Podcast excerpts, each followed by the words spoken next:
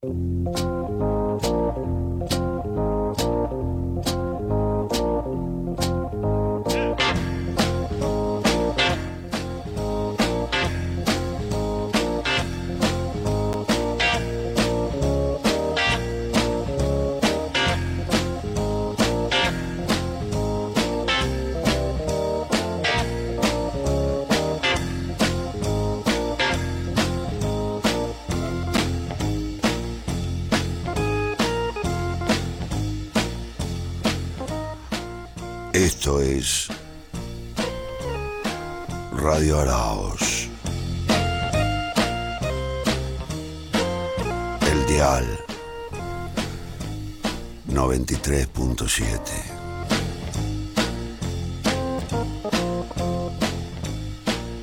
Esto es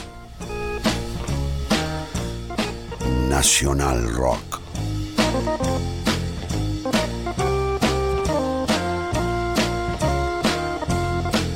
Y hoy es domingo, baby. Gordo. Señora. Es un día para descansar. Hey. Para olvidarse del mundo. Que la información hoy no castigue tu centro. No lea los diarios. No mire las noticias. Hoy, el mundo de afuera no existe.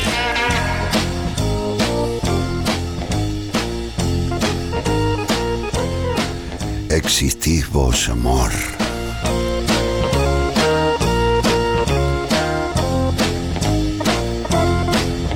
Vos y los que te quieren.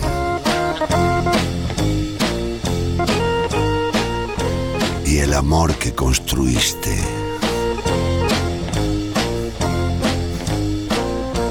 Y el alma que sembraste.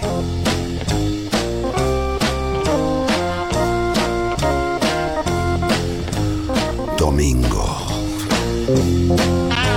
Hoy es un día para los que amás. Hoy es un día para tu corazón.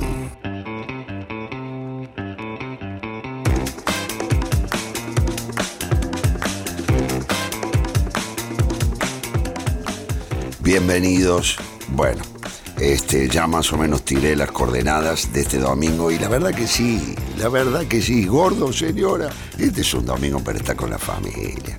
A ustedes muchachos, y bueno, hay que agarrar el teléfono, hay que llamar a papá, mamá, a los abuelos, a la familia que armen, a los amigos, a quien sea. Pero en el domingo es ley descansar, acá y en cualquier parte del, del mundo. ¿eh? Entonces, a descansar, a descansar, a descansar.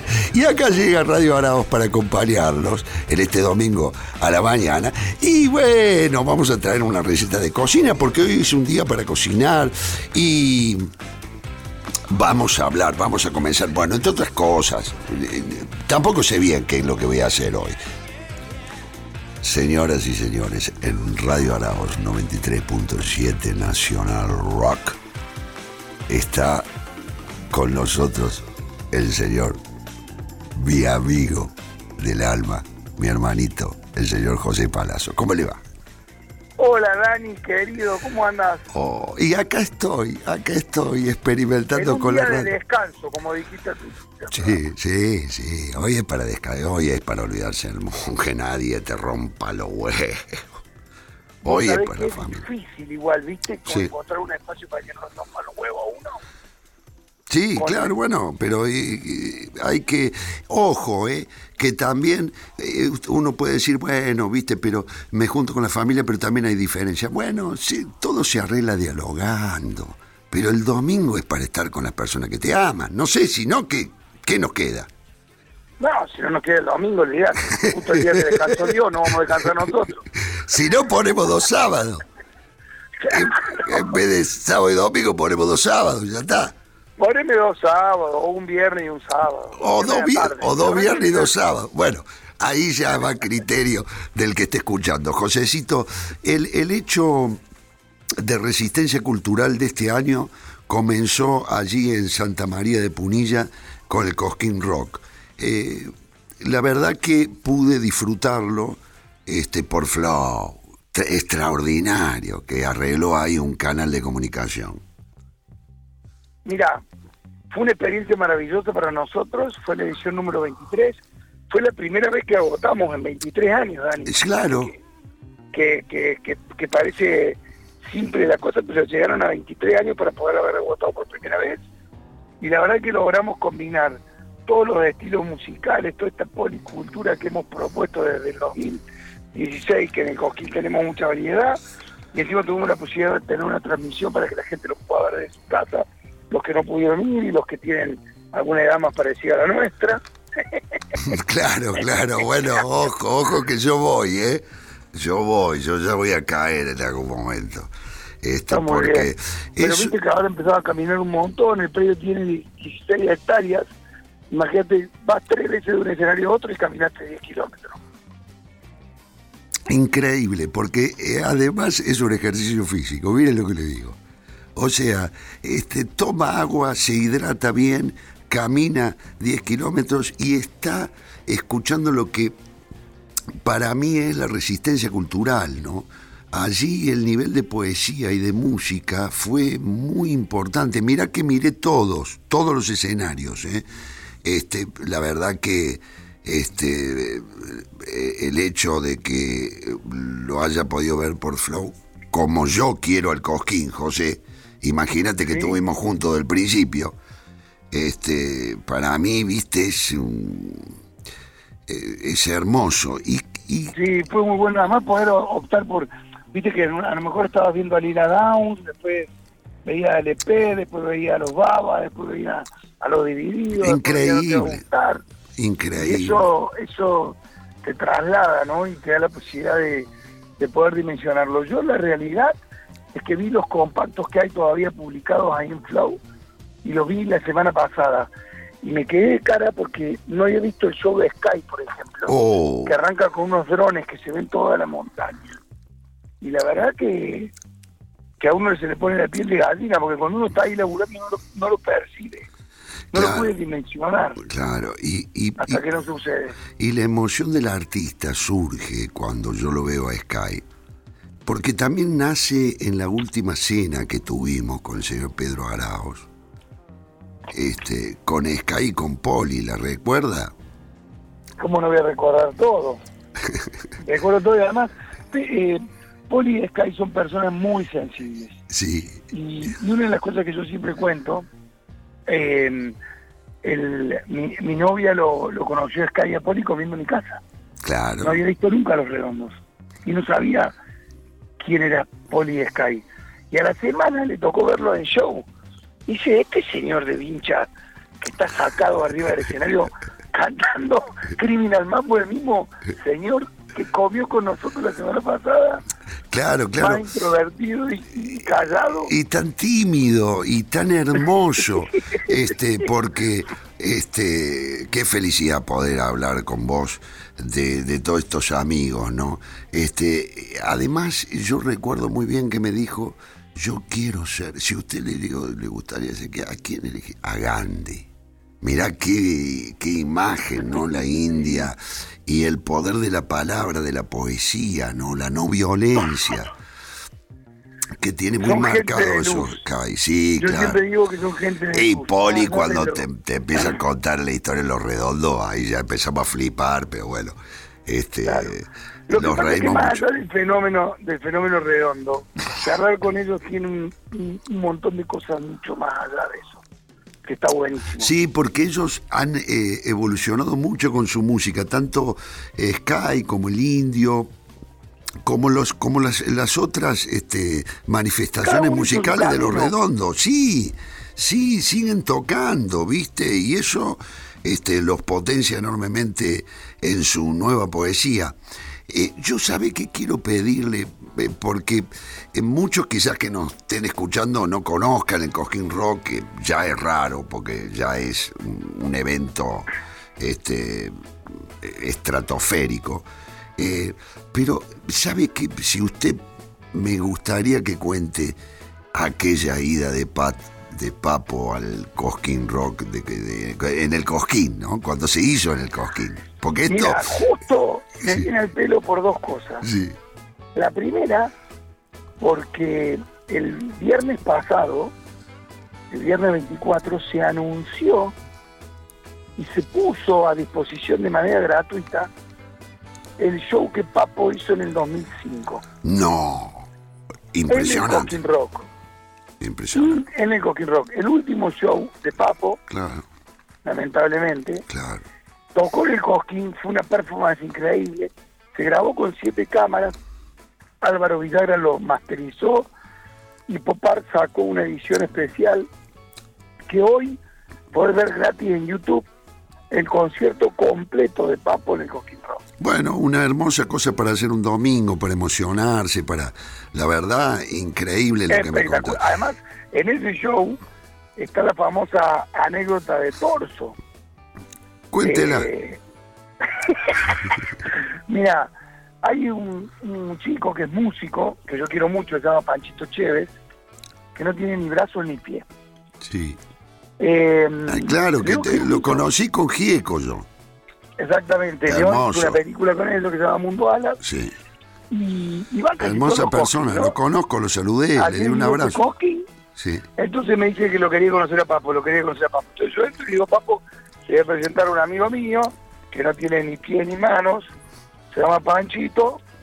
Entonces, bueno, lo entro con la silla de rueda, Papo lo mira y pega un grito y yo, ¡ah! Entonces le digo, no, Papo, por favor. Dice, porque así esas cosas, es es humor ácido de Papo que Sí. lo entendía meses después. Claro. Imagínate, Panchito quedó como diciendo, pero no revisaste que yo no tenía ni gamba ni pie. Pero eso chiste que hacía. Entonces, en un momento, Panchito dice que quería subir a tocar.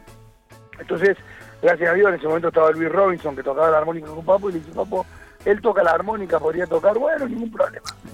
Entonces, en un momento, lo invita a tocar. Estaba tocando Botafogo la viola, está tocando Papo, está tocando Panchito y, y Miguel Botafogo, qué músico. También, qué, qué músico, Botafogo. Y entonces en un momento eh, Papo quería medio redondear, ¿no? Sí. Entonces lo quería despedir y se había olvidado el nombre.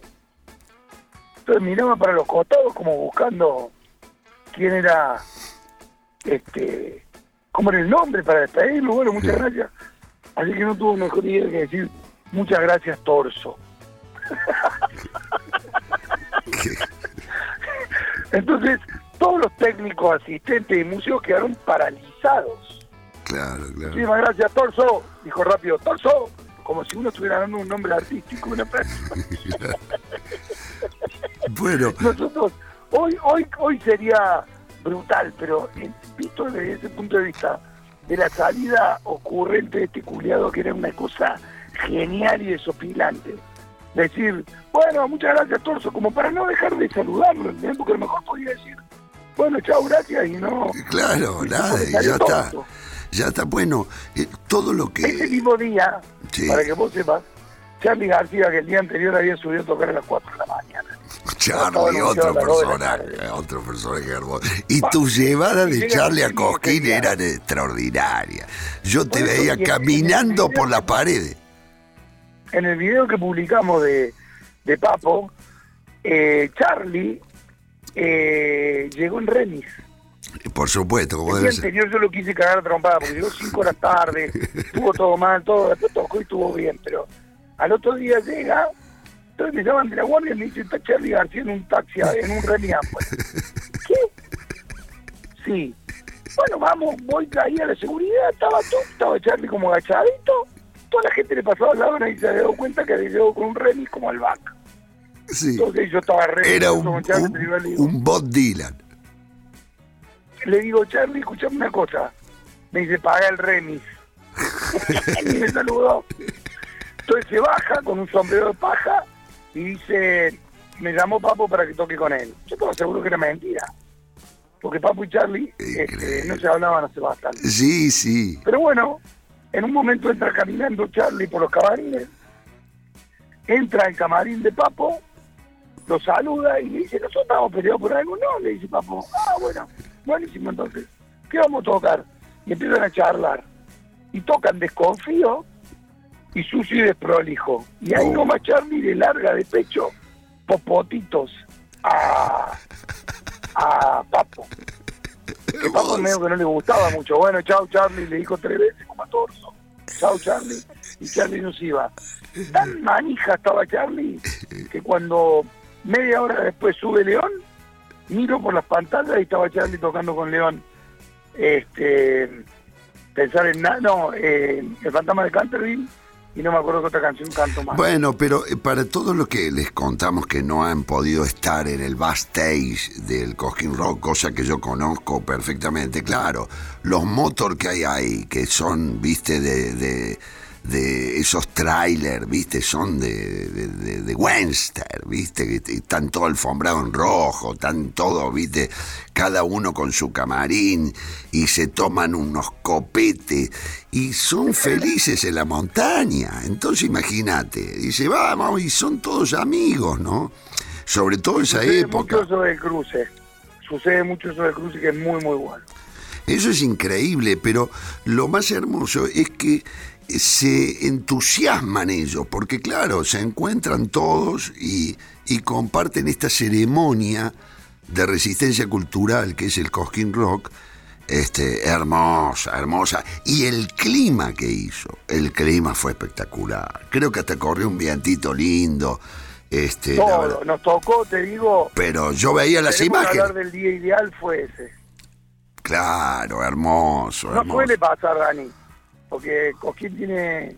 Yo lo sé, lo sé. de- de Nos hemos comido un par de lluvias. No se olvide. tiene, tiene un índice pluvial muy importante. Sí. Hubiera venido muy bien en la Argentina un Cosquín Rock itinerante, Claro. regando todos Sí. los campos de la República Argentina. Y eso tendría que ser. eh, no sé, eh, no sé si no lo tenemos un que hacer. chamán sojero. Sí, sí, sí, porque este es este es como sanar la Pachamama, ¿me entiende? Entonces cuando se sana la Pachamama llueve porque eh, lo atiende a usted, pero cuando se empieza a delirar tanto la gente, los poderosos, todo cualquiera, con la Pachamama, la Pachamama dice, pero esto pelotudo, ¿qué le pasa? ¿Viste? Muestra quién manda. Claro, es así. Escúcheme, Papo incluso fue un poco un- el dueño, en, en algún momento él se sintió el dueño del Cosquín Rock. Yo lo sé esto por usted, aquella vez que tuvieron que ir a ver el intendente. Cuénteme, por favor, porque eso, eso inclusive está en su Papo libro. puesto un club con un amigo de él Está en su en libro. Rosario, en Rosario, Sí. y Papo había puesto un club con un amigo de él que se llamaba Willy Dixon, divino, un club de blues y rock and roll. Sí. Entonces él venía a tocar y él... Imagínense los gordos que iban. Claro, a la tarde iba a tocar con con Papo Blues y a la noche tocaba con Riff. Entonces estaba un poquito excitado. Sí. Carpo. Varija, como había dicen ahora. Estaba varija. de gente, todo. Había armado un solo staff de gente y venían en un micro, por si la gente no lo sabe, Papo tenía un micro al que manejaba habitualmente. O sea, más allá de los hechos, está de más que le diga que si veían a Papo la ruta, mi recomendación sería tirarse a la máquina. Sí, directamente. Dejo el auto por media hora. Claro, y él decide tocar en Rosario, ¿no? a pesar de que nosotros le propusimos que llegue el viernes a la noche, que pruebe sonido temprano a la mañana, porque tenía dos shows. El, eh, el Indio Blanco, una leyenda rosarina que tenía lo convence y él llega de Rosario, trasnochado, 9 de la mañana, el día anterior, había habido un caos en las calles de Cosquín, había habido mucha gente sin entrada, tirando piedras, rompieron lunetas, vidrio de auto, todo. Entonces la fiscal, que era una señora muy elegante, pero muy eh, de mucha autoridad, y el intendente estaba muy preocupado porque estaban evaluando sinceramente la posibilidad de eh, cancelar el Cosquín. Claro, levantar la fecha porque había habido disturbios. Este, había habido disturbios. Claro. Entonces llega, había habido rock en el momento en el que nosotros salimos de la comisaria, llega el micro negro de Papo y Papo se baja caminando. Mm. Tenía los dedos del pie descalzos como verticales. Una persona que tiene los dedos verticales, o sea, el dedo gordo toda la punta de arriba, el chiquito abajo, y no uno al lado del otro como el ser humano normal. Sí. No me pregunté por eso, pero me quedó la marca de la pata de Papo. Mire, usted Cuero, está hablando de los pies de Papo. Exactamente, riguroso cuero, Sí. el tipo que pesaba, oscilaba los 100 kilos, Con 42 Riguroso grados de cuero, calor te andaba con cuero. tipo de problema. Eh, el olor a whisky, en el momento que abrió el micro, estábamos a unos 30 metros, me entró un balazo de Jack Daniel en el ojo, como una, como una ola. ¡Fu! Se escuchó como una garrafa que se abrió. Una garrafa de Jack Daniels. Y de ahí se bajaron todos los muchachos. Y Papo me encara. Y yo digo, no, no, para, para, para. Pero me encara como con buena onda, pero él no sabía que estaba pasando todo esto. Entonces se me acerca. Yo digo, no, para, boludo, para, para. Y me dice, eh, Cactus no comió. Tiene que desayunar. Entonces el intendente me mira y la fiscal también íbamos caminando hacia la comisaria y Papo se da cuenta que no sabían que Cactus era su perro. Dice, perro, cactus mío, no necesita desayuno, sanguchito y jugo de naranja. La fiscal tenía la cara desfigurada, Claro. Tipo esto broma, y en un momento la mira y yo decía, no, no, no, bueno, bueno, le da la mano y le da un beso en la mano. Y Sí. dice, yo soy Papo, el único Papo que canta. Y además canto muy bien. El, eh, es una grosería, Papo, en, en cordobés. Es un, es un modismo. Claro, sí, pero para la señora, directamente, ya directamente era para decirle, bueno, José, chao. Se cerró todo y, todo y vámonos. Pero porque... no terminó ahí la gracia. No, Dijo, le digo, no. porque insistía, porque estaba muy No, manija. Le digo, no, porque estaban evaluando una cancelación, porque hemos tenido un problema de seguridad. Dice, ¿qué? Toca riff hoy. Si esto no se hace, acá no, quiere, no crece más tierra fértil. No, le digo, pará, boludo. bueno, después de esos dos chistes de papo, nunca voy a saber si lo que el tipo hace adrede es descontracturar la situación o realmente le chupaba todo un huevo. Pero me parece que cualquiera de los dos eh, hechos eh, se transformó en, en una solución pacífica porque finalmente el show se hizo y después hay otra anécdota para otro programa donde Papo sube con una 45 el día de Riff a tocar con un mamélico. Dios mío. Claro, sí. Y Norberto tenía eso. Tenía eso como yo me acuerdo alguna noche de Café Fashion que vino. Yo hacía un programa, contaba chistes. Era una cosa de loco. Usted Yo vino. fui, yo fui usted con vino. Rodrigo, ¿te acordás? Claro, ahí está la anécdota con Rodrigo, con Rodriguito, que empezaron a venir siempre, imagínense. Si hacíamos el programa para después irnos chupa. Esa es la verdad. El único objetivo del programa era salir después. Morfar y chupar. O sea, y no es siempre. ¿Qué chiste? El corralón, ¿te acordás? Sí, increíble, hermoso, hermoso. No podemos contar la anécdota porque Rodrigo no está, pero Claro, claro. hubiera autorizado perfectamente varias de esas. Sí, sí, señor, sí, hermoso, hermosa esa época. Y un, porque el productor era Luis Chela, que había sido productor de Susana Jiménez, un productor muy bueno de televisión. Y era amigo de Papo. Y un día lo invitó al programa, Papo, y vino, Papo habló con nosotros, y después nos fuimos a morfar. Se reía. Yo sabes que la teoría mía es, yo la tengo con el Oldsmuller. Yo siempre le digo, el whisky Oldsmuller. Primero te pega Ol, y Ol es dicharachero. Ol, viste, puede manejar eh, Wall Street, viste. Wall es eh, seductor, es lindo, se peina, eh, baila breakdance, por decirle algo. En cambio, Smuller, ¡pum, pum! Smuller te pega. No tiene compasión, Smuller, Smuller. ¿Viste la cantidad de gordo que se levanta otro día y dice, ¿qué hice? Bueno, es Muller, te lo tomaste de Muller. Es muy fina la línea entre, entre el, el, arrepentimiento crónico del ataque de hígado y la alegría. Claro, claro. Bueno, este y, y, y, eh, Papo tenía eso, viste que tenía noches brillantes y por ahí se se, se ponía muy marija y le entraban a molestar las cosas. ¿Vos sabés que y se enojaba, era de enojarse. El Old Muller era de enojarse. Sí, era de enojar. Yo para, para terminar me acuerdo que una vez fui a ver a Steve Jones, el guitarrista de los Sex Pistols, que vino a tocar acá un boliche, no me acuerdo ahora, de la calle Corriente. ¿En sí, En Hallen, tocó en Hallen. Fui con vos. Uh, totalmente. No, porque lo que pasa es que me había agarrado Müller a mí. Claro. que Müller es otro que viene a visitarlo a Müller. Claro, a Müller, sí. había agarrado a Müller. Eh, claro, Robert Müller estaba, lo había agarrado usted. Y a mí me había agarrado Pepe Müller. Yo me acuerdo, ¿vos te acordás eh, que eh, estaba sentado en una barra, papo? Y lo primero que me dice, este es un pelotudo. O sea, el chabón, el no, guitarrista de los Piton era buenísimo. ¿Sabés que me acuerdo esa noche? Que el cantante salta al público. El pelado. Y la gente se corrió y el tipo salió, no sé, 34, 40 dientes. El tipo habrá dicho, allá en Argentina te agarran.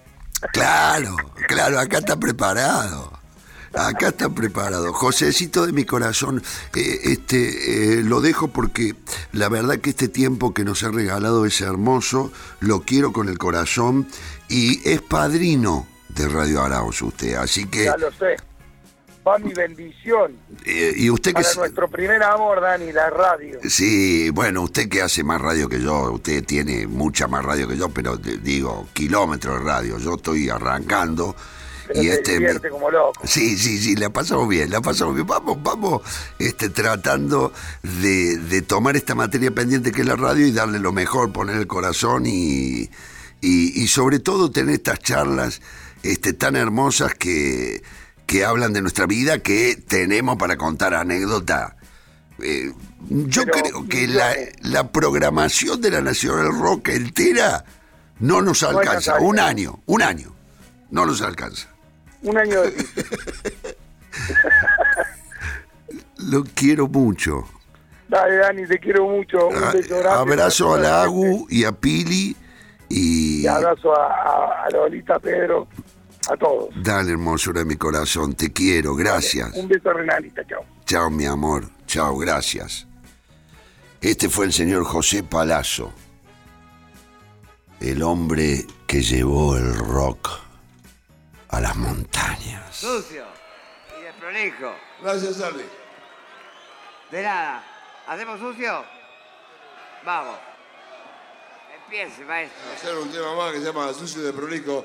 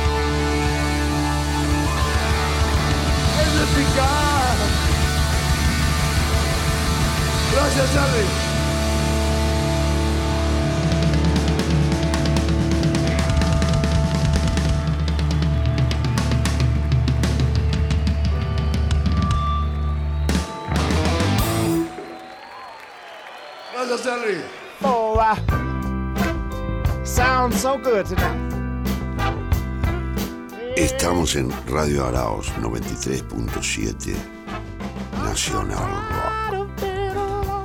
Y tenemos redes, tenemos redes. Porque gordo, señora, muchachos, eh, eh, comuníquense con nosotros. Queremos saber cómo están, cómo están pasando este domingo. Este, y qué lindo tener un día para estar con las personas que amamos, para reírnos, para estar bien, para hacer cosas que le hagan bien al alma.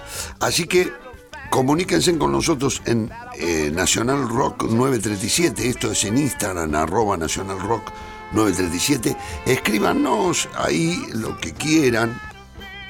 Desde ya les digo que en algún momento le voy a cortar el pelo a un oyente. Así que de a poco, este, aquellos que quieran ir anotándose, este, porque después haremos un concurso o algo, este, para... Pero tengo ganas de cortar el pelo a alguien. Estoy con, con eso y de peinarlo. Me encantaría hacerle un peinado bombé. Yo soy el rey del peinado bombé. Lo que yo manejo los volúmenes con el cepillo del secador, olvidate. No sabes lo que soy. Soy un artista del volumen. Entonces me gustaría eh, alguien, por eso, esta ya es una definición para todo aquel modelo que tiene un pelo para lucir, que tendría que tener un pelo largo, ¿no es cierto? Una buena cabellera, lacio si puede ser, este, porque no importa, ¿eh? Sino, eh, trabajamos el bombé en cualquier pelo, pero este, sí que sea largo, ¿no? Porque el bombé atrás se toma un atrevimiento, te lo enrula atrás, y eso después cuando le pones spray se mueve, y es una cosa, es una cortina de pelo hermosa que se mueve. Bueno, se hizo facha mucho tiempo con eso, mira qué pelotudes. También tenemos un WhatsApp 11 39 39 8888. Vuelvo a repetirlo, 11 39 39 8888. Gordo, señora, ahí agarran y mandan un mensaje. Este, este WhatsApp, Silvio, ¿se puede dejar mensaje en el WhatsApp? Sí, podés dejar mensaje, podés escribir mensaje. Comuníquense con nosotros este, y van a ser bienvenidos acá. ¿eh? Y estamos con mi compañera. Mi compañera de este programa está hace un tiempo en México. Y desde allá, fíjese usted, esta bendición, tenemos, podemos saber qué está pasando en México en este momento. ¿Cómo le va, Luciana? Araos, qué gusto saludarlo y qué linda presentación. Se me cortan las distancias, así. Ya estoy a horas de mi regreso y la verdad que tengo una manija de volver. Claro, tengo una manija de volver. Pero ¿cómo le fue? Cuénteme, cuénteme, porque te- ya la otra vez también estaba con la manija de volver y la manija de volver y ya aparece Carlos Gardel. Lo único que falta es que diga, llego y voy a cantar Volver con la frente marchita. La rienda del tiempo platearon mi sien. Sentir Jesús por mí. ¿Entiendes? No podría estar más de acuerdo. Sí, sí, no podría estar más de acuerdo. No, no, no podemos utilizar este espacio radial para, para la melancolía, para hacer una No, cuénteme de melancolía. No es México. justo, no es justo. Cuénteme No de justo, cuéntenos ¿no? a todos las, las oyentes, los oyentes, les oyentes sobre Mexican. México, México, eh, qué ciudad potente, ¿no? Qué ciudad potente, qué ciudad cargada de historia, qué ciudad tan latinoamericana y qué país tan latinoamericano, ¿no? Porque digo, es latinoamericano, latinoamericano y qué cerquita que está de Estados Unidos, qué complicada que la tiene en ese sentido, ¿no? Tenerlos ahí pegados de vecinos. Eh, se, se vive ese peso cotidianamente eh, en México. Bueno, te contaba, de hecho. Bueno, pero eso, eh, de- supóngase, será, eh, no sé, en Chiapas, allá en la frontera. De, ¿Usted tuvo en el DF o no tuvo en el DF? No, el Chiapas DF, no, Chiapas está para abajo, para la frontera de Estados sur. Al sur, al sí. sur. Para la frontera de Estados Unidos tenés Monterrey, Nueva León, pegaditos a Texas. Claro, bueno, Texas, to- que- todos esos son los que viven, ya hemos visto películas al respecto y nos cuentan y qué sé yo, pero usted estuvo en el DF, el DF tiene una historia también, fue al centro histórico, salió a algún lado. Luciana Gleiser. Por supuesto, por supuesto. ¿Dónde fue? En el centro histórico. Fui, eh, estuve en una fiesta del pueblo que fue el sábado 18, eh, una fiesta como si fuese nuestro, un 24 de marzo, una fiesta del Bicentenario, esas festividades donde sale de verdad el pueblo a la calle y se baila y se canta. Y acá la efeméride tuvo que ver con el día de la expropiación petrolera. Pero realmente yo nunca vi una manifestación tan grande, tan pero tan grande. Eh, son otras escalas, ¿no? Otras escalas eh, que las nuestras. Eh, todo es a distancia mucho mayor. Bueno, de hecho me cuesta mucho el, cambio de métrica, ¿no? Cambiar de pies a metros. Eh, esas lógicas también cuestan un poco, ¿eh? Te voy a decir. ¿Pero qué anda con un metro, sacando pieza, metro? Yo no... Sí, ando con sí. No, por suerte eh, existe, mm, hay unas nuevas tecnologías que se llaman las aplicaciones, Araos. Cuando lo tenga cerquita se las voy a mostrar. Hacen lo que sea por usted. Cualquier Sí. aplicación hace lo que sea por usted, incluso en México le voy a decir. Por Incluso supuesto, En México, las en- en- aplicaciones eh, hacen lo que sea por El, el mío me cuenta cuánto caminé en el mes, por día, todo. Ah, es usuario. Es, un- claro, es un galán de la tercera edad. ¿Cómo iba a carecer de, de, de aplicaciones? Escúcheme, y, y fue a comer, porque eh, todo es, o sea, o el laburo, o la fue a comer a algún lado, se relajó, se tomó una margarita, escuchó, fue, tuvo con algún artista, con algún, eh, con algún amigo, con alguna amiga, charlando. No, no, definitivamente no. No me tocó en esta oportunidad, todavía me queda un fin de semana. Todavía me queda un fin de semana. Sí, pues sí, pude eh, disfrutar de los mariachis. eh, Eh, Cuénteme, a ver, ¿dónde, dónde disfrutó de un mariachi? Porque no, es, no, los no. mariachis están... Los mariachis forman parte de la arquitectura de la ciudad. En la calle. Uno se cruza más en la calle. Eh, acá en México, eh, ellos la verdad es que tra- eh, trabajan hasta la una del mediodía y a la una del mediodía se ponen a chupar. Después vuelven a la oficina, Claro. totalmente borrachos. Bueno, en Madrid, en Madrid, eh, en Madrid las señoras, yo la última vez que estuve en Madrid con Pedro, que fui a filmar una película, bueno, Madrid también, es, eh, no se puede creer, es, es increíble, es maravilloso. Arrancan las señoras, pero de Recoleta tomándose unos tubos de cerveza eh, que, que, que vos decís, eh, más de un litro, ya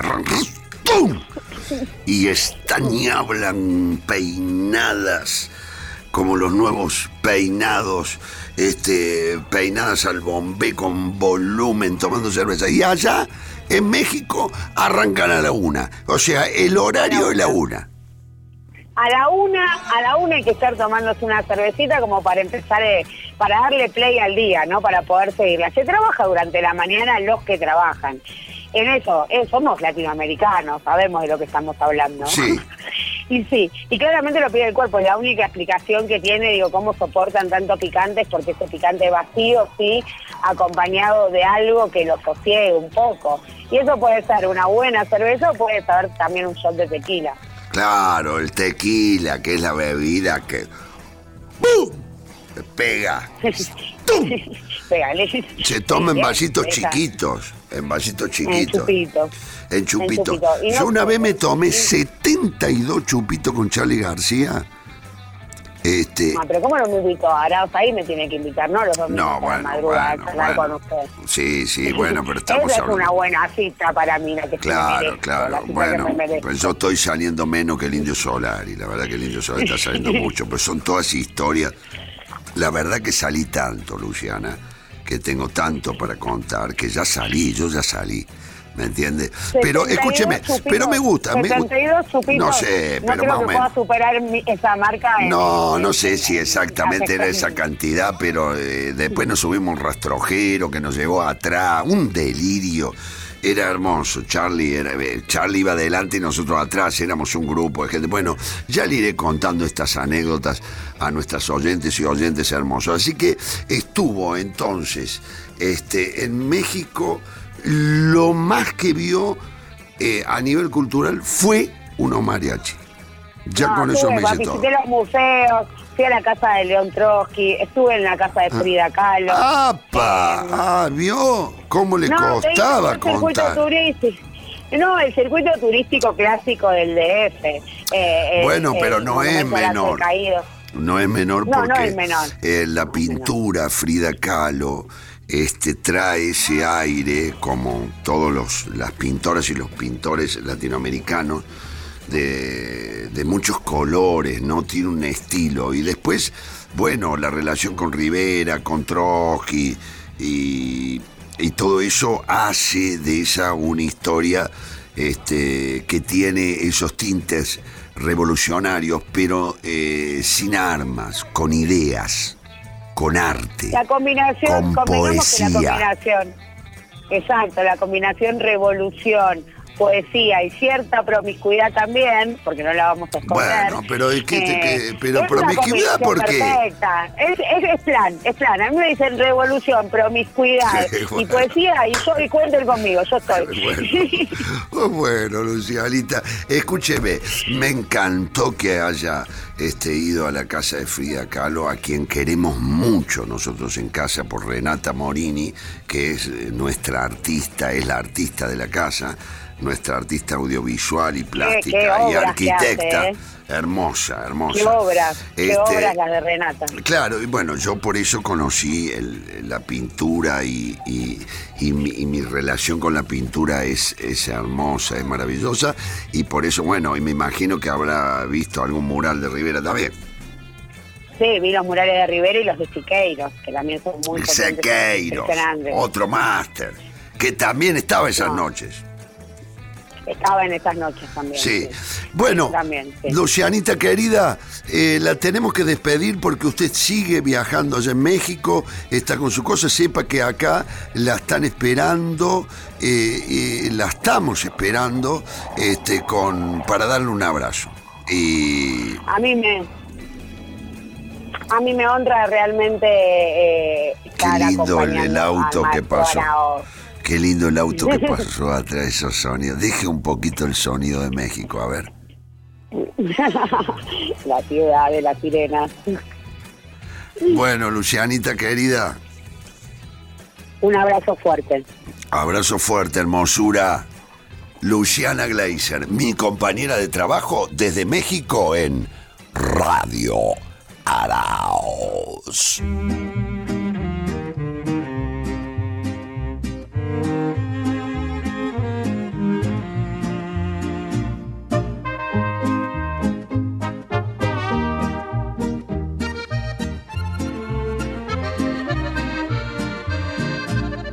Molesta si te hablo de mi amor y me pides por favor olvide el tema y que cambie la letra de mis canciones y tu nombre quite ya de aquel poema.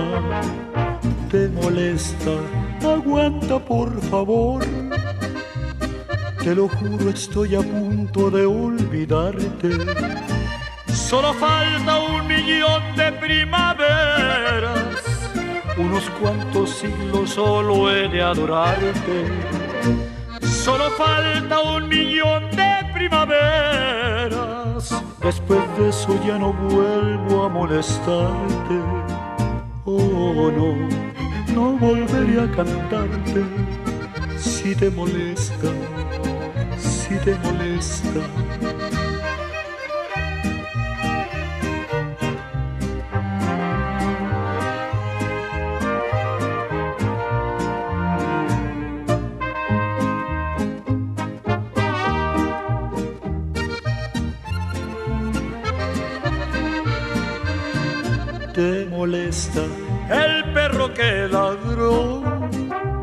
De alegría anunciando tu llegada. Y me dices que ese perro está loco, que le ladra a la persona equivocada. Yo te digo, por favor, aguanta un poco. Ten paciencia, no le des otra pedrada. Oh no, no volver a ladrarte te molesta, si te molesta. Solo falta un millón de primaveras, unos cuantos siglos solo he de adorarte. Solo falta un millón de primaveras, después de eso ya no vuelvo a molestarte. Oh no, no volveré a cantarte si te molesta, si te molesta, si te molesta, si te molesta.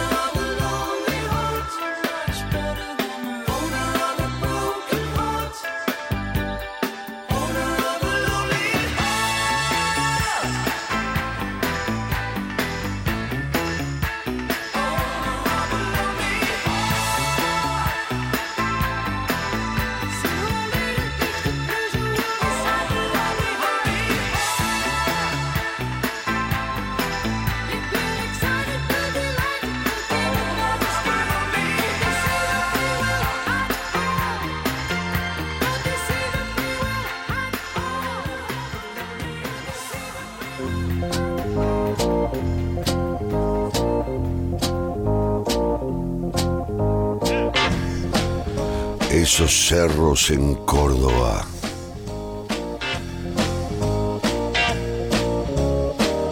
Por los que caminó Atahualpa. Esos cerros de Córdoba. Por los que caminó el Che.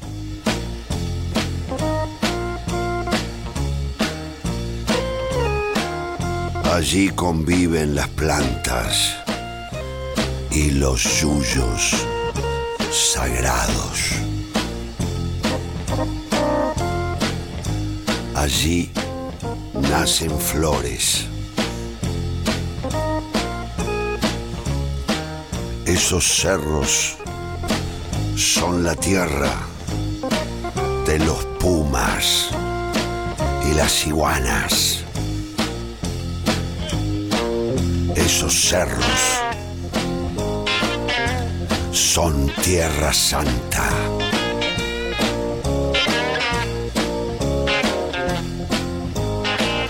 Todo lo que nace allí y vive allí es patrimonio de la humanidad.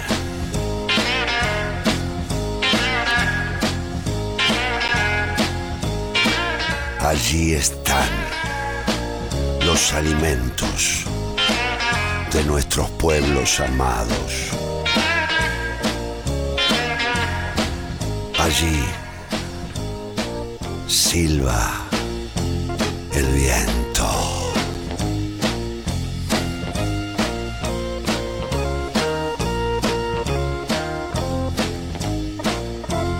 Allí estás, rodeado de aguas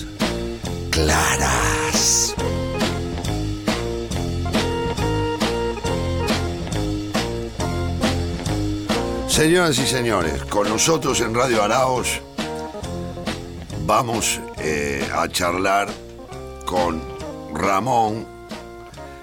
Eh, Ramón, que este. Bueno, esta es un poco la presentación de la cocina de Araos, digamos, ¿no? Nosotros tenemos una sección aquí que la auspicia Oralí, pastas Oralí, que eh, son unas pastas que yo recomiendo este, y, y que usted la puede conseguir en cualquier supermercado. Son, eh, tiene una variedad de tortillas, de pastas para hacer empanadas, tartas, fideos, ñoquis, espectaculares. ¿eh? A partir de hoy ya sabe, si tiene que elegir, elija Orali. Pero la razón por la cual yo quiero mucho a Orali es porque con este, Julio González, eh, que es un empresario que se preocupa por los comedores y los merenderos y porque las niñas y los niños y los jóvenes y las jóvenes tengan cuatro platos de comida. Eso ennoblece su marca y ahí estamos luchando por la ley pancitas llenas. Bienvenidos a la cocina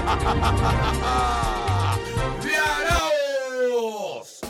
Bueno, para hablar un poco del turismo, eh, es de Barreal, de San Juan, este, y, hace excursiones a las cordilleras de los Andes, por eso hablé de los cerros, porque nosotros tenemos muchos cerros en Córdoba y también tenemos cerros grandes como el Champaquí, que es un cerro gigante, o, incluso la quebrada de los Cóndores, este, en Tras la Sierra, que son sierras grandes, ¿no? Este, no como la cordillera, pero grandes, grandes, grandes, grandes de verdad. ¿Por qué no? Como iguales, son iguales, son montañas, son cerros.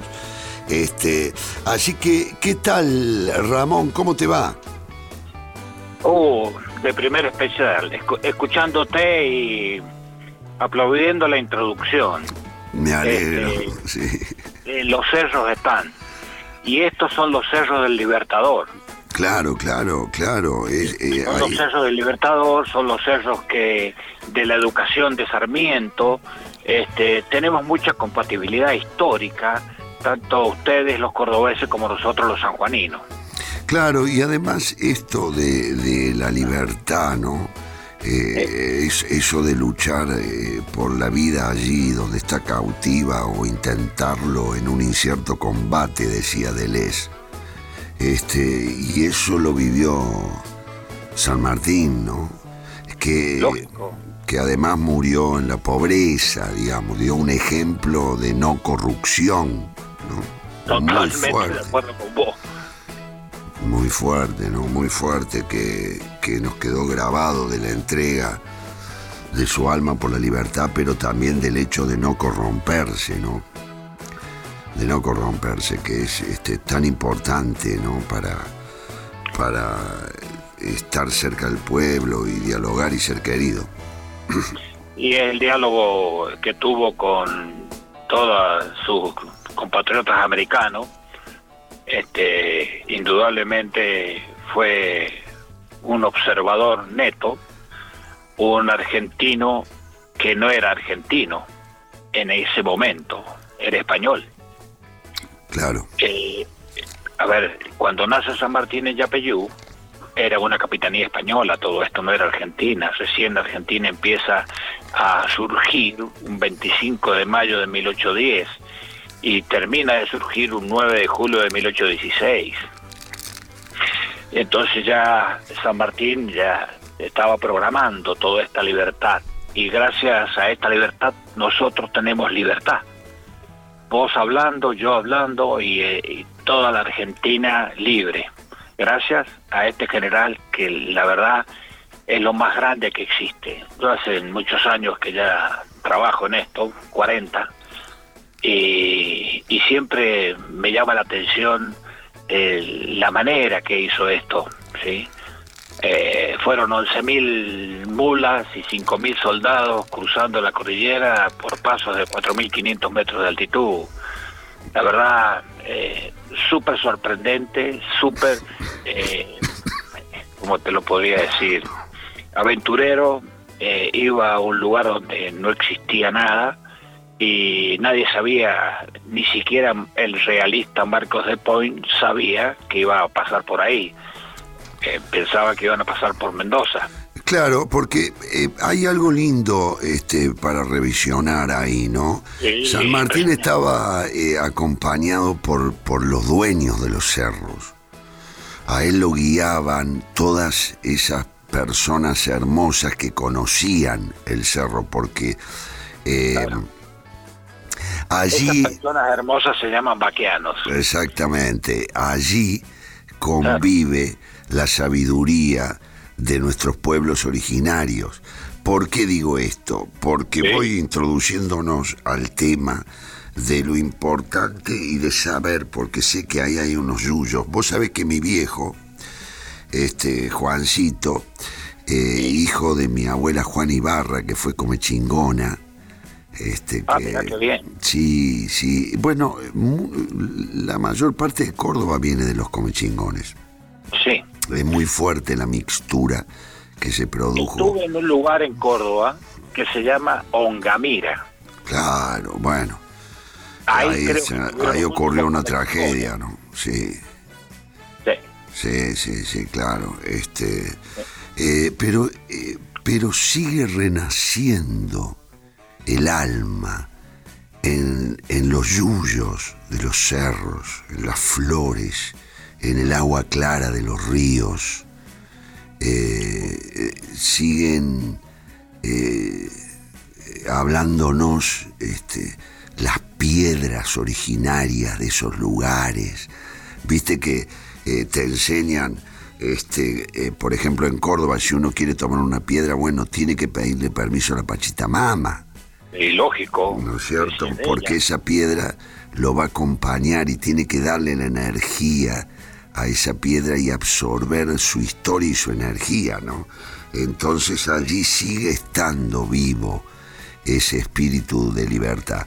Pero fundamentalmente, como a mí me gusta mucho la cocina, me gustaría que nos metiéramos un poquito, Ramón, en el tema de las especies. ¿Qué especies hay ahí, che? Oh, te voy a dos. sorprender. Son dos. Y sí, no, no. eh, Es A ver, hermoso, sí. eh, acá hay eh, tres provincias fitogeográficas, Monte, Puna y Alto Andino. Dentro del monte está la jarilla, el retamo, el clavelillo, las breas bravas, las captáceas, que es más o menos lo que ustedes tienen allá en Córdoba. Sí. Después empieza la puna, que ahí empiezan las aromáticas. Ah, papá, ahí hay tomillo, ¡Eh! ahí hay romero, ahí hay... Ahí hay tomillos, hay romeros, hay chachacomas, hay talguanas, hay este clavelillos, hay hay este molles, hay ¿El clavelillo cuál es, Ramoncito? El, clav- el clavelillo. El clavelillo es una planta eh, de un tallo blancuzco que tiene una florcita blanca que sirve para hacer escobas. Mira vos. Claro, ¿eh? claro. La gente Por- de acá, la- lo- lo- los lugareños de acá, le sacan el clavelillo y hacen con un palo escobas y con eso barren la- los patios y barren la- la- las casas. Claro, y allí el, el, el cactus, ese es árbol. Claro, eh, en una parte, la parte de abajo de, la, de, de San Juan en sí, el Valle de Tulum, sí, es grande, pero más arriba Sí. son más chicos los cactus. Sí, claro. Claro, ¿Eh? claro, sí, sí, sí, sí, lógico. ¿eh? Se van achicando para, para sobrevivir al a clima. a que medida que, que va en la altura. el ¿sí? clima ahí es, es- es más, bra- más bravo, ¿viste? Sí, es más bravo que Córdoba. Eh, no sé si más bravo como ustedes en los gigantes por ahí. Yo creo que es más o menos igual. Sí, Eh, sí, por eso te decía, ahí en la quebrada del Cóndor, cuando nosotros vamos, que cruzamos tras la sierra para ir a. San Luis, eh, ahí cuando llegas arriba hace frío, ¿viste? o sea, por Exacto, más que estés en pleno enero. Hace Sí, sí, sí. frío, hace frío porque se sube en la montaña, ¿viste? Y en esa montaña, este, allí, eh, en toda esa zona, este, vivieron los comechingones.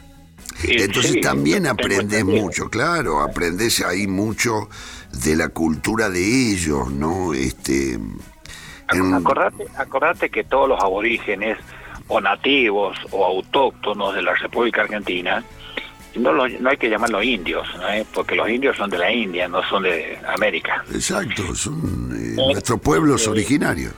Pu- pueblos originarios. ¿sí? Eh, estos pueblos utilizaban la naturaleza con mucha sabiduría y sacaban de la naturaleza lo que ellos necesitaban y dejaban la naturaleza para comer en el futuro. ¿Entendés? En Las Vegas eh, sacaban las plantas para la parte verde que ellos comían. ¿sí? En los arbustos, en los chacalles, sacaban lo que eran las, fru- las frutas que ellos tenían y los cactus también. ¿Qué frutas hay allá? Ahí Oh, sí.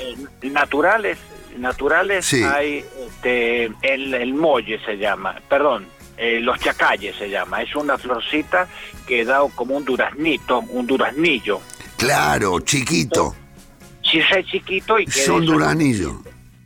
duraznillo. Eso en almíbar, ¿sabe cómo va? Eh, Como. Y sí, además para comerlo así. Mi viejo, en el Cerro Azul, también hay duraznillos, este, que... Porque mm, eh, eh, Córdoba, en, en ese lugar, en el Cerro Azul, es por supuesto que es muchísimo más bajo, pero tiene una tierra tan fértil Claro. este, y nacen mucho los frutales. Como al lado del arroyo hay berro. Hay berro. Ah, los versos acá es impresionante la cantidad de versos que hay. Y el berro, era una ensalada típica y sigue siendo típica ¿sí? Eh, para lo, para la gente de acá. Nosotros normalmente cuando vamos a la cordillera, el paso General José de San Martín, le damos le, eh, le damos este berros para que coma la gente con aceite de oliva y, oliva, oliva, sal y limón. y un- un- una cebollita una cebollita como para darle otro gustito y este los tomillos que ya empiezan a Va a- solo, va solo el berro. No le ponga cebolla, porque la cebolla este, es, le eh, cambia el gusto. le cambia el gusto. El berro, yo como berro, voy a la verdulería y digo, trajiste berro, porque estamos en época de berro ahora, llega Sí, berro. está exquisito el berro ahora. El berro se come, con mi viejo lo comíamos, este, acompañando otra comida, que puede ser cualquiera.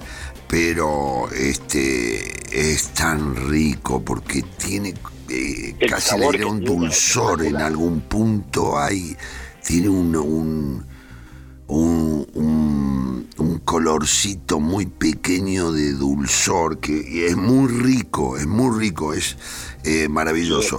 Zona también de, de- de aguas porque ahí hay vertientes. En la, la montaña tiene vertientes. Nosotros tenemos un montón de vegas.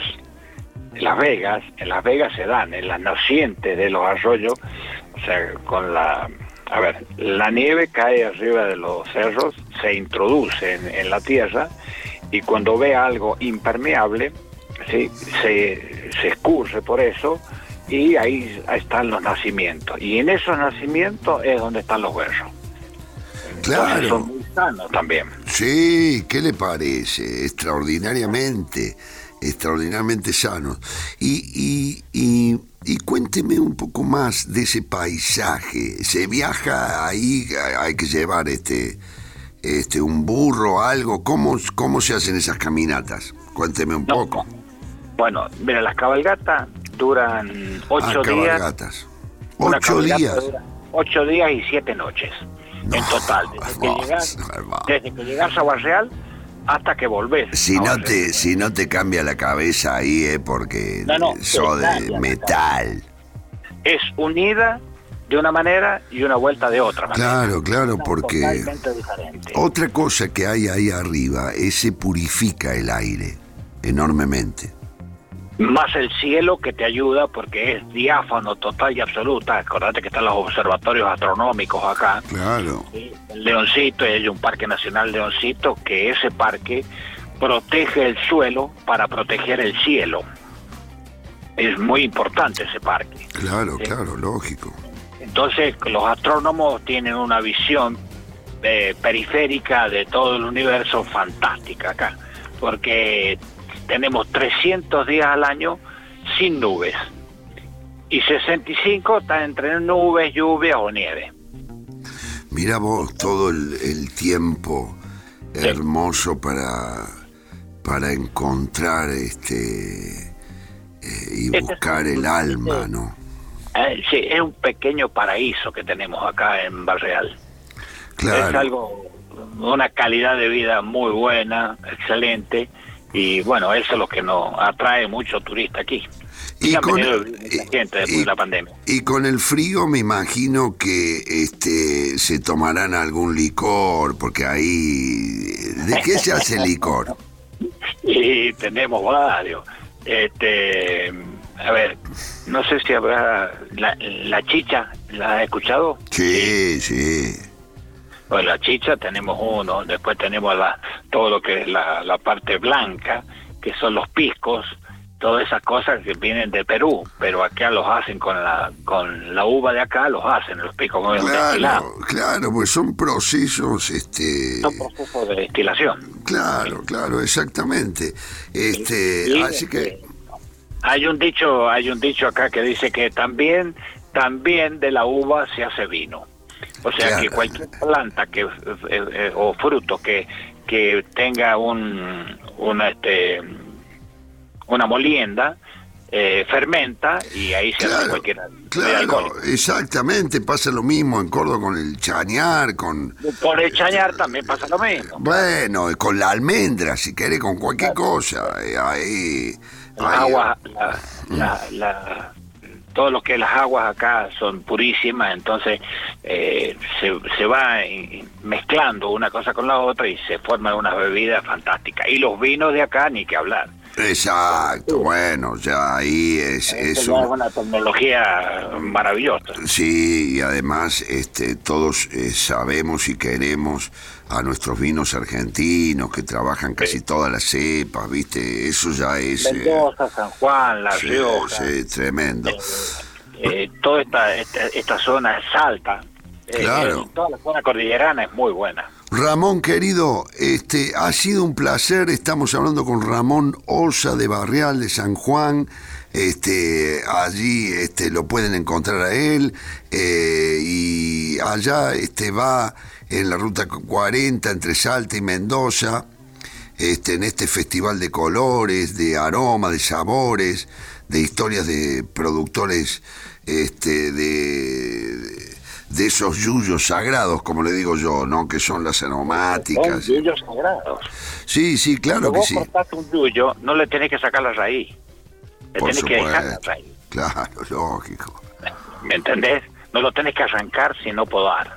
Exacto, sí señor, sí señor. Ramón querido, eh, ha sido un placer para Radio Araos comunicarse allí contigo en San Juan y con este eh, espíritu de federalismo, ¿no? Con este corazón, más que espíritu de federalismo, este corazón latiendo por, por el federalismo y por estar con todas las hermanas y los hermanos de nuestro amado país. Gracias Mirá. Ramón por la comunicación, ha sido un placer. Si, si querés introducirte un poquito más en el tema, hay dos páginas web ahí. Por favor, decinos para las oyentes y los oyentes. Sí, www.fortunaviajes.com.ar y www.posadadonramon.com.ar. En eso, ahí tenés toda la información a vida y por haber para que todo el que quiera preguntar lo que quiera, estamos a su disposición. Muy bien. Ramoncito, muchísimas gracias por la comunicación. Abrazo allí a todos, San Juan, a la cordillera, a la tierra, Oh, a las este hermanas y a los hermanos. Desde aquí de Nacional. Rock. Hecho, un abrazo inmenso. Abrazo, querido. Chao, chao. Un cactus suaviza mis yemas con su piel. Tiene cien años, solo florece una vez en tu nombre. En tu nombre. Y tiene un veneno más amargo que la hiel. Y con solo invocarte voy a convertirlo en miel en tu nombre. Tu nombre. Cuando te busco no hay sitio en donde no estés.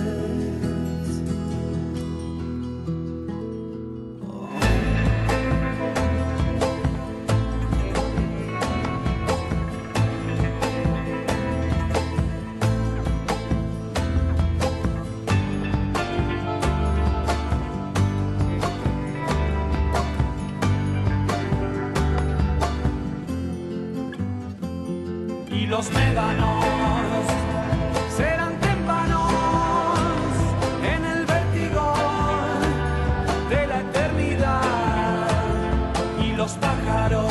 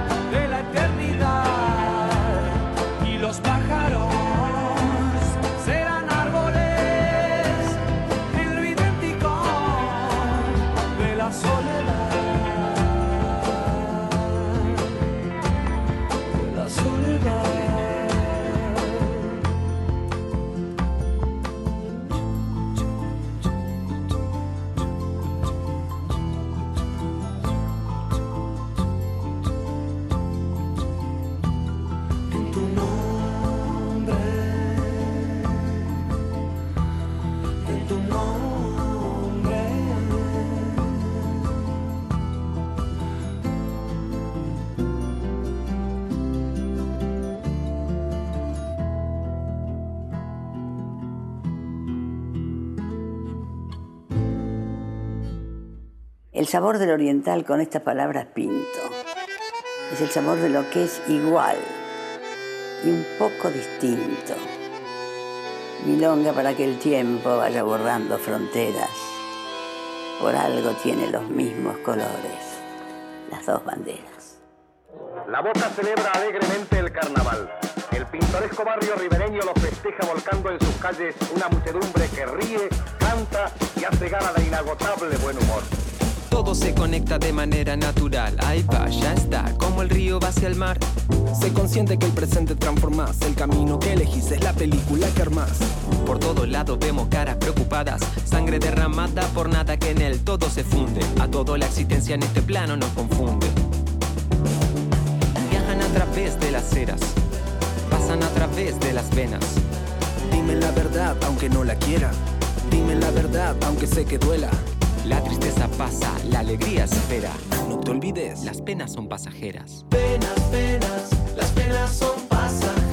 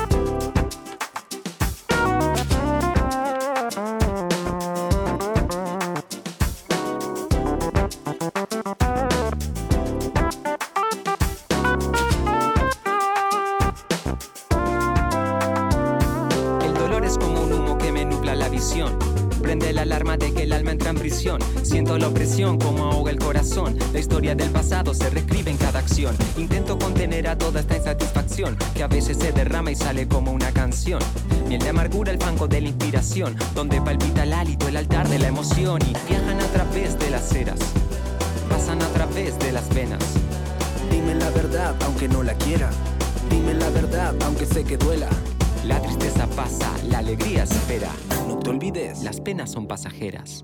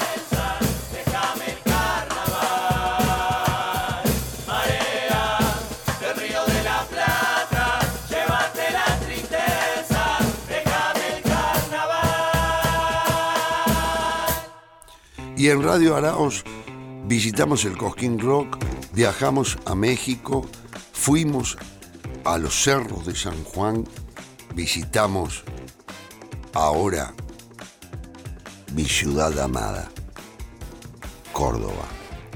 Esa Córdoba hermosa que en 30 minutos estás en un dique, en un río, en las sierras, que te permite de alguna manera tener esa conexión tan importante para que no castiguen tu centro. Y estamos con mi amigo de la secundaria, el señor Mario Vieira. ¿Cómo le va? Muy bien, Ay, comandante Arati, ¿cómo le va? ¿Cómo le va? Feliz domingo. Feliz domingo para todos, feliz domingo. Feliz domingo y recordemos que estamos por la Nacional Rock 93.7 en Radio Araos, que se pueden comunicar en las redes con nosotros arroba Nacional Rock 937, allí nos pueden escribir y el WhatsApp es 11 39 39 88 88.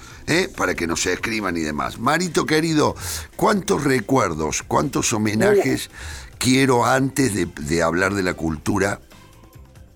Este, eh, quiero hacer estos homenajes con vos, ¿no?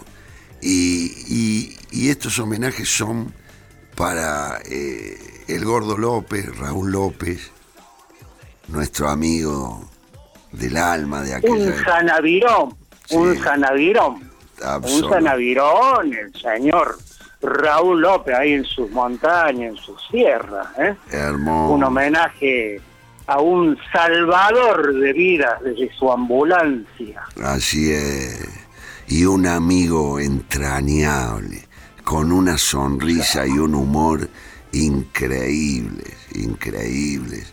Alguien que quisimos mucho y también dedicarle este programa a, Ra- a Raulito López y también a Pedro Martín, al negro Rodi. Nosotros en en negro somos todos en Córdoba. Tenemos que explicarle por ahí, viste que Sí, sí, pero tenemos todo. negro más claro, negro más oscuro, negro medio, negro peinado al costado, negro peinado Con para jopo. atrás. Negro Con jopo. con jopo, Negro con jopo. Eh, Negro con negro entretejido. Escúcheme, este, valga también este homenaje eh, a este último amigo que nos ha dejado, este Raúl- Raulito López ha partido, pero también nos ha dolido mucho la partida del negrito Roddy. Eh, con el negro Roddy aprendimos quiénes eran los Beatles, ¿viste? Sí, Claro. Una cultura, él nos abrió la puerta este, al, a la música, ¿viste? Era un músico este, maravilloso, extraordinario, con... Yo recuerdo haberlo acompañado a cumpleaños, porque él tenía, cantaba, tenía los Beatles, los hacía ocote. Sí, sí. Decían que era el sexto Beatles, por más o menos. Y habría que ponerlo, estaba en el sexto lugar Exacto. para entrar en la banda. Pero bueno, hay que esperar. ¿no? Sí, sí, sí, hermoso el, el negrito Rodi, recordarlos y mandarles un abrazo a la familia López y a la familia Martín, este, y homenajear a estos dos amigos, como otros que iremos homenaje- homenajeando que Dos amigos inseparables, y ahí tiene usted, ¿no? Hermoso. Ahí tiene usted. y, el- y cuando estuvimos en Camboriú, yo me quedé sin un mango, me quedé sin un mango con el, con el negrito Coy, otro gran amigo, le mandamos un abrazo enorme, ya eh, saldrá al aire con nosotros en algún momento, nos quedamos sin un mango parado en una disco, no teníamos, habíamos hecho dos días y dormíamos en la playa, habíamos hecho hace dedo, no nos levantó ni nadie. fueron los iniciadores del After Hour. Sí, y quedamos ahí regalados y yo me dormí parado. Y cuando abrí los ojos estaba el negro Rodi. y nos quedamos una semana más en la casa comiendo pollo, ¿se acuerda? Bueno, usted también hacía Sí. unos delirios porque usted es mayor que, que nosotros, era mayor. era- Yo soy tres años mayor nos y una vida mayor. O sea, Claro, los cuidaba. sí, sí, he sido un cuidador, por eso me pusieron, tendría que tener la edad de ustedes, yo no sé por qué, tendría que ir a reclamar tres años menos, ¿no? Eh, sí, sí, sí, no, Pero pero, bueno, siempre Ya vamos a... un amigo este que, que nos cuidaba en esa época, nosotros éramos más chicos. Pero bueno, y, y Clarita, la mamá de, de- Del negro. del negro me, me- nos dio la plata para volver hasta Uruguay- Uruguayana, en Bondi. Ah, sí, sí, sí. Y de ahí hicimos dedo con el negro Coy, de Paso en lo Libre hasta Córdoba. Dos Mira. días haciendo dedo. Sí, sí, sí. No, bueno, rápido, vinieron rápido. Porque Bastante rápido, bastante rápido vinimos. Y Era otra época, no, la gente levantaba en la ruta, ahora no levanta nadie. Exactamente, sí, sí, señor. Escúcheme, Marito querido, este, siempre un placer, un placer enorme homenajear a nuestros amigos y también esto que charlábamos el domingo anterior, que es homenajear a quienes construyen hoy, este, junto con nosotros la cultura de Córdoba, ¿no? Sí, tanto sea teatral como de cine, del Claro. arte visual, porque es innumerable. Que viene, usted nos recién nombró a los anavirones y a los comechingones que fueron hacedores de cultura, los aborígenes, los hombres de, de autóctonos de la tierra, acá de Córdoba, ¿no? Así es. Con su música, con su dibujo y, y con su cultura. Eh, contaba el virrey, un virrey que supo haber en Córdoba, que le- me estoy yendo un poco lejos para empezar, pero usted sabe cómo Es. Métame, Nosotros no- métame no- un chirlo, métame un chirlo. No, cuando me nosotros lo vamos por la rama porque si no, no, no seríamos nosotros. Que le cuento que los anavirones, cuando el virrey le escribe al rey de España, le comenta de los anavirones y le dicen, indios buenos, indios dóciles, con buen humor, con una dosis de cultura autóctona, pero muy vagos. Lo describió los comechingones y a los anavirones. Tiró al último, tiró la daga, tiró la daga vago. ¿Por ¿Qué qué, decía que era vago? Porque los anavirones tenían el río natural, de ahí tomaban agua porque era potable, no estaba contaminado, y comían el maíz, las papas que sembraban, las batatas que sembraban, y con eso tiraban. No tenían que ir a ningún lugar porque tenían cuevas que usaban de casa, así que no eran vagos, tenían lo necesario y no rompían las bolas para tener más, ¿no? Y con eso le alcanzaba y le sobraba. Y vinieron los españoles igual. Eh, vinieron, viste, dice, acá vamos a construir un edificio de 60 pisos, ya vinieron todo lo demente, este, Claro. llevado, vaya a saber, porque siempre nos preguntamos lo mismo, ¿no? ¿Qué, qué los conduce, qué los motoriza? Este, pero, este, me encanta porque nos vamos tan a No vamos, locotazo. pero le quiero decir Sí, que los anavirones y Sí. fueron, no fueron eh, asesinados como la mayoría de los indios, sino que se camuflaron entre el español. Cuando el español salía a conquistar, los comechingones y anavirones se quedaban en la casa del virrey y de los soldados, y ahí parece que hacían cierta amistad con las mujeres españolas, por eso Claro, nosotros, nosotros somos medio español y medio medio comechingones, medio sanavirones. Bueno, usted Y ahí empieza la cultura. Y bueno, hasta que nace usted, Araona, eh, nacemos nosotros, los otros, y ahí nos vamos camuflando como el negro Roddy, que debe haber tenido algo africano el negro.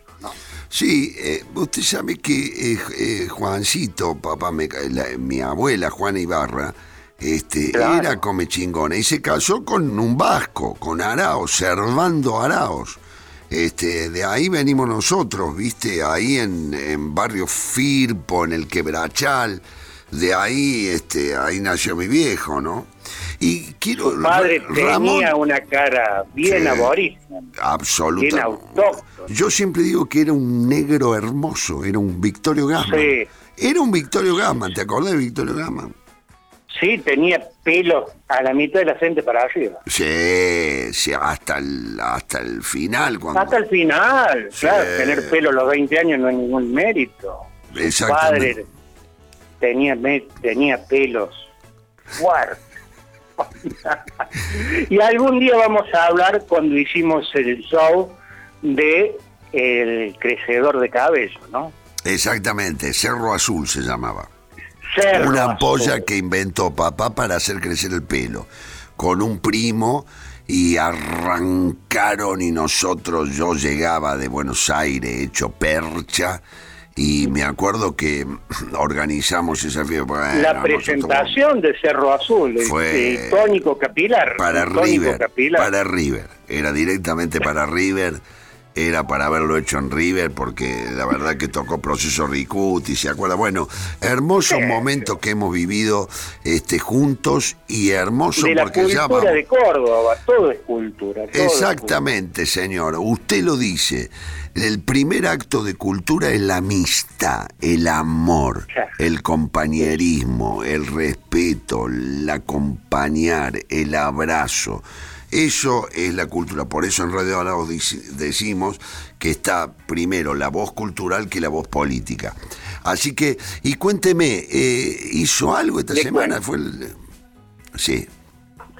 Esta semana fui a ver Lengua Madre, obra teatral Qué lindo nombre. espectacular. Lindo nombre. Por Laura Ortiz, Diana Lerna y la escritora espectacular que tenemos en Córdoba, que estoy dándole vuelta al tema para acordarme el nombre de la señora que escribió Lengua Madre. En algún momento se va a acordar, contémosles a toda la audiencia que Marito eh, es tan de irse por la rama que tiene unos lagunones bárbaros, como decimos los negros, y empieza cómo se llamaba y cómo se ve. Así que acostúmbrense porque Marito no se acostumbra a eso y él tiene que estar bien. Si no se acuerda, no se acuerda. Bueno, ya No, en, no, no, en otro momento anótelo, anote, anote y nos dice. ¿eh? No es tan difícil anotar, compres una lapicera. Sí, no, Eso no, lo va a ayudar con la memoria. Tengo todo, pero me agarra saliendo para Mina Clavero. Nos vamos el fin, eh, nos vamos lunes, martes y miércoles a Mina Clavero. No lo puedo bueno, creer que- Volviendo. Sí. Bueno, eh, cuénteme de la nota que hizo con esta actriz. Sí, de lengua madre y después me termina contando lo del viaje a Mina Clavero que eh, a- ahí hicimos monoblog, hicimos un programa de radio nosotros dos que te- todavía están hablando en Mina Clavero. De, Todavía están hablando en Mina Clavero. Cada vez que nos encuentran o me encuentran, me nombran Radio Monoblog. Programa espectacular. Hermoso. Divertido, ¿no? Sí, bueno, sí. Lengua Madre es una obra escrita por esta autora premiada que vive en Córdoba, en cerca de la casa del Negro Coy, y se trata sobre cómo una mujer de la década del 70 que no puede huir del país y se esconde en un sótano en Neuquén. Y ahí tiene a su hija, ¿no? Y la historia sucede en que ella escribe, le comenta a su madre todo lo que sucede ahí como una especie de eh, la judía esta que estuvo eh, en eh, este es un día de poca memoria y usted no me está Se nota, mucho. y no sé cómo quiere que lo. Keller, Si se va a la Keller. mierda No. con una rapidez, yo no sé ni de lo que está hablando por momento. Sí. Bueno, le cuento, Y una obra donde hay dos, dos Eh, actrices para sí, ir. Por ahí es una forma de promocionar el teatro, ¿no? Como Así diciendo es, de qué estará hablando este guaso. ¿Es ¿Hizo una alguna, comedia? alguna nota, digamos, con... Sí, sí, con Diana Lerna. Una actriz nacida en Jujuy, criada en Córdoba culturalmente, Sí.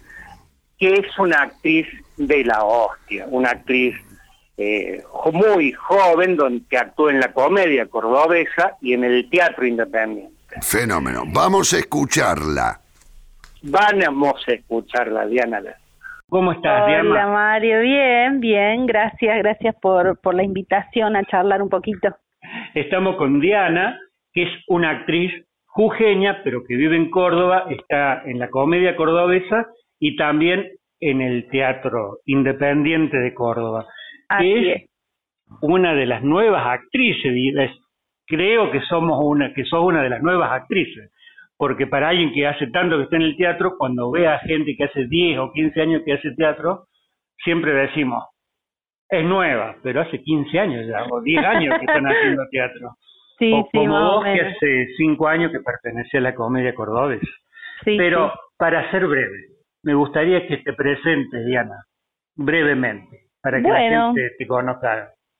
Eh, como dijiste, soy Diana Lerma, eh, actriz, eh, soy jujeña, eh, Córdoba es como mi segundo hogar, por eso jamás voy a dejar de decir que soy jujeña, eso lo digo siempre, por más que ame Córdoba y Córdoba eh, fue es mi, mi segundo hogar y el, el lugar donde puedo desarrollarme profesionalmente y eso, bueno, es lo que, y donde pude entablar amistades y, bueno, y crecer profesionalmente, sobre todo eso. Eh, simplemente eso. Bueno, Hace y ya lo- 20 años que vivo acá en Córdoba. Y actriz profesional hace cinco en la comedia, pero también estuviste en el Y teatro hace independiente. 10 ya, sí, 10 años haciendo teatro independiente, claro.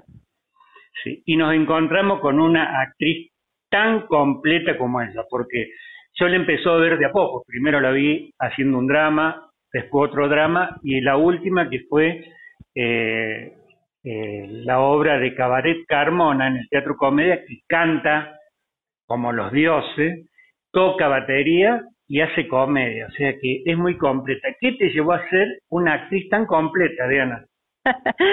Bueno, no sé si es completo en sí la palabra, pero me, me gusta probar cosas nuevas y, eh, y siento que también a través de los años eh, está bueno eh, no aburrirse y no estancarse, entonces las inquietudes van surgiendo. A mí siempre me gustó la música, eh, yo hacía, antes de hacer teatro, hacía danza, entonces eh, siempre es como una búsqueda constante de, de desafíos también, búsquedas y desafíos que, que, está bueno probar. Eh, y espero siempre estar perfeccionando un poco cada año y, y, y en cada obra que se me presenta hacer, que me dicen hace tal cosa, eh, trato de, de, de, ponérmelo como, sí, como un desafío y tratar de lograrlo lo mejor posible. Y mientras me divierta, por supuesto, ¿no? Verte tocar la batería es algo que me sorprendió porque, viste, por ahí uno está acostumbrado a que toque guitarra, otro instrumento, piano, pero Sí. cuando ve que una actriz del drama, una actriz de la comedia se siente en la batería y le pega los palos como le pega, este, dije yo, "Pa, eso es, es increíble y- Mira, y muy lindo. Eso creo que como todo, como el teatro es en sí, eh, todo nace como un juego. Entonces, eh, un poco nació, tocar la batería nació un poco jugando también, escuchando, probando, agarrando una baqueta y un bombo en una guitarreada allá en Jujuy y, y dándole al bombo y después diciendo, che, tenés oído para la percusión y así animándome y jugando. Es como un poco el teatro y como creo que me gusta a mí eh, actuar y, estar en escena es, es mucho de eso, es jugar, es animarse y probar cosas. ¿Y cómo te definirías artísticamente? Ay, qué difícil esa pregunta. eh, no sé, creo que no me podría definir porque eh, siento que, que cada año o que cada obra o, eh, o a veces también estoy haciendo un poco de cine también que me gusta mucho. Eh, siento que, que cada año eh, hay algo distinto por descubrir y eh, entonces no podría definirme como algo. Me gusta mucho hacer drama, siento, me siento bien, siento que comunico cosas. Eh, no sé si podría definirme o, o encasillarme en qué tipo de actriz soy, pero eh, como te digo, me gusta mm, sobre todo eso, como brindar. La amplitud eh, de una actriz. Sí, brindar verdad sobre todo y comunicarme con, con la gente, o sea, como que poder trascender en algo en ese momentito que, que, que las personas están viendo o escuchándome, eh, poder decir algo que, que, que te modifique, que te que, que les abra, que mm, no sé, los meterlos en otro algún- mundo. por algún lado. Claro, poder invitarlos a otro mundo en, por ese ratito que, que me puedan ver y escuchar. Es brindarme, la verdad que eh, me gusta eso. Así que por ahí va mi línea. no sé si es que me defino, pero por ahí va. Ah, eh, bueno, y por ejemplo, ¿qué miedos y qué deseos sentís hoy frente a la labor artística? Y bueno, sí, eh, en esta situación no tan compleja, eh, culturalmente siempre la cultura y el arte es como eh, a veces tienen un lugar poco reconocido eh, o pocas veces reconocido o, a veces para un para ciertos sectores, quizás más en Buenos Aires, quizás no tanto en las provincias. Eh, pero siempre hablando a veces también no de políticas públicas que apoyen a los artistas en ese sentido siempre hay como inquietudes, miedos de, de, de, de cómo poder afrontar el trabajo artístico. Eh, no sé si eso sería un miedo, pero eso sí es como una inquietud que, que no solo la tengo yo, sino también miro alrededor y, y a muchos colegas eh, sé que es importante, digamos, para, para nuestra tarea eh, tener un apoyo y tener un sostén de la sociedad, del Estado.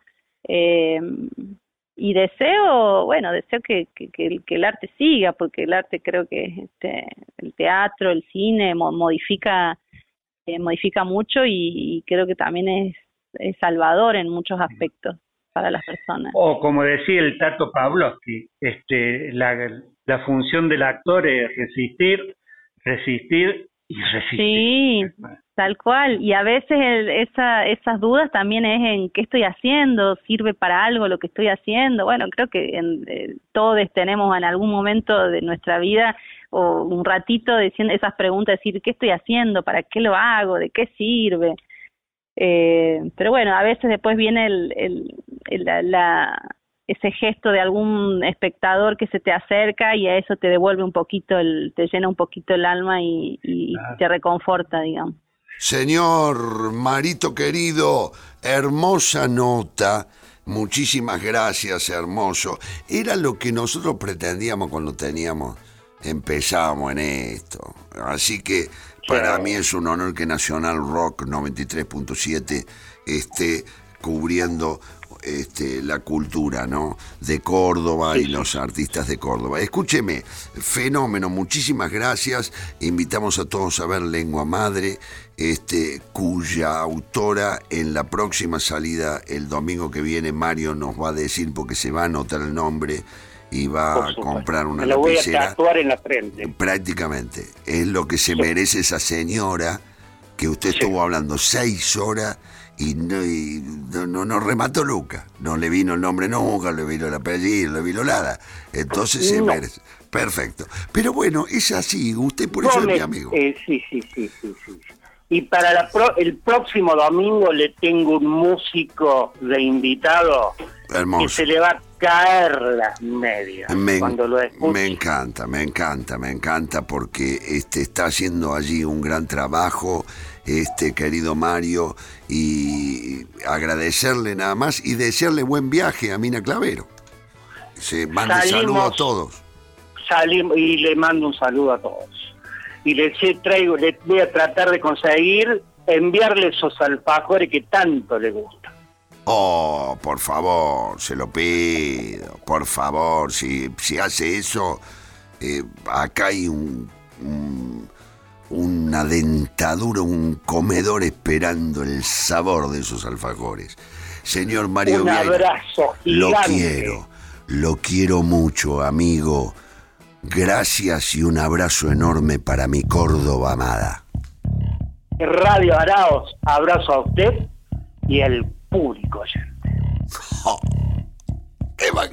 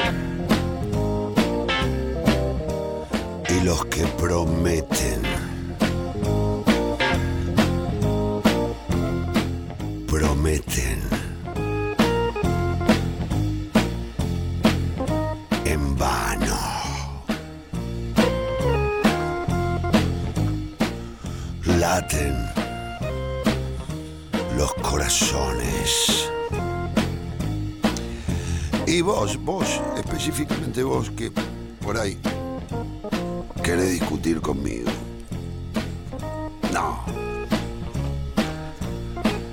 No discutamos más. Dialoguemos.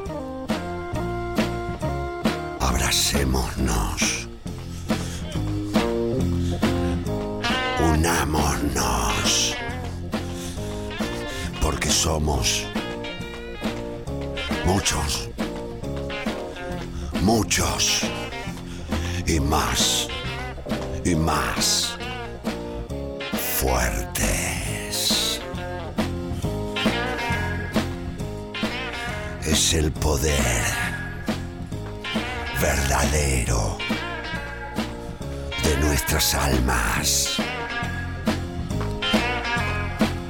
Esto fue Radio Araos. Ah, pero si querés discutir conmigo, presentame Andrés. Chao, hasta el domingo que viene.